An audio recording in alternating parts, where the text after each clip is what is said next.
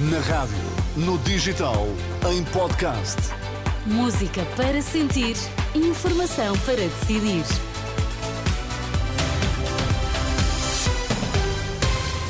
A abrir a edição das 7, os destaques a esta hora. Está apresentado o programa eleitoral do Bloco de Esquerda, que lança o desafio para um acordo com o PS.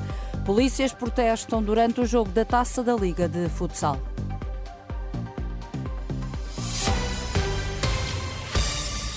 Boa tarde. O pavilhão municipal da Póvoa do Varzim foi palco de mais uma manifestação das forças de segurança em defesa do subsídio de risco semelhante ao que é pago à judiciária. Vestidos de preto, cerca de 50 polícias e familiares com bandeiras e cachecós com as cores de Portugal cantaram o hino nacional. Foi durante o jogo Sporting Leões de Porto Salvo das meias finais da Taça da Liga de Futsal que o Sporting venceu por 6-2. No futebol, o Casa Pia perde dois golos com o Farense ao intervalo. Antes o Aroca venceu em casa o Estoril por 2-1. Às 8h30 há Futebol Clube do Porto Moreirense para acompanhar aqui na Renascença com bola branca a partir das 8h05. O Bloco de Esquerda propõe o aumento do salário mínimo para 900 euros ainda este ano e 50 euros acima da inflação a partir daí. Defende períodos mínimos de descanso e um subsídio para trabalhadores de turnos.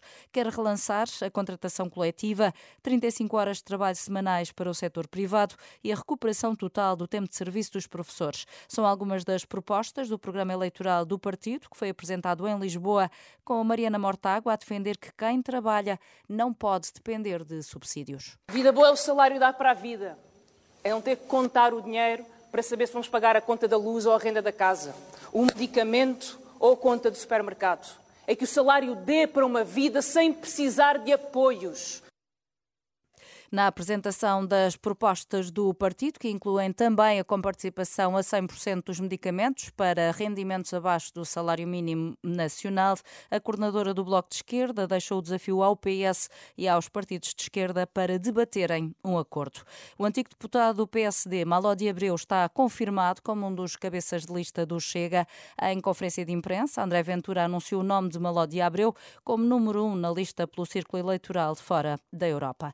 Situação situação normalizada nas zonas ribeirinhas do Tejo. Os caudais subiram na última madrugada devido à chuva e às descargas das barragens, mas nesta altura já não há constrangimentos, como indica o comandante Helder Silva, do Comando Subregional da Lesíria do Tejo. A situação está normalizada.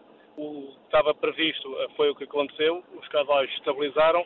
O sítio onde houve saída da água do leito do rio eram os sítios normais tendencialmente para as ocorrências que existem nesta altura com a quantidade de precipitação.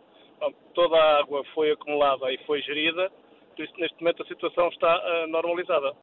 A esta hora há apenas algumas estradas agrícolas condicionadas, mas que não impedem a circulação. O alerta emitido pela Proteção Civil eh, foi assim um, resolvido. Uma base aérea dos Estados Unidos no Iraque foi atacada, de acordo com a agência de notícias France Press, que cita uma fonte da defesa dos Estados Unidos da América. Foram disparados contra a base aérea pelo menos uma dúzia de mísseis. Há registro de vários feridos, entre os quais um membro das forças de segurança iraquiano que se encontra ferido com gravidade.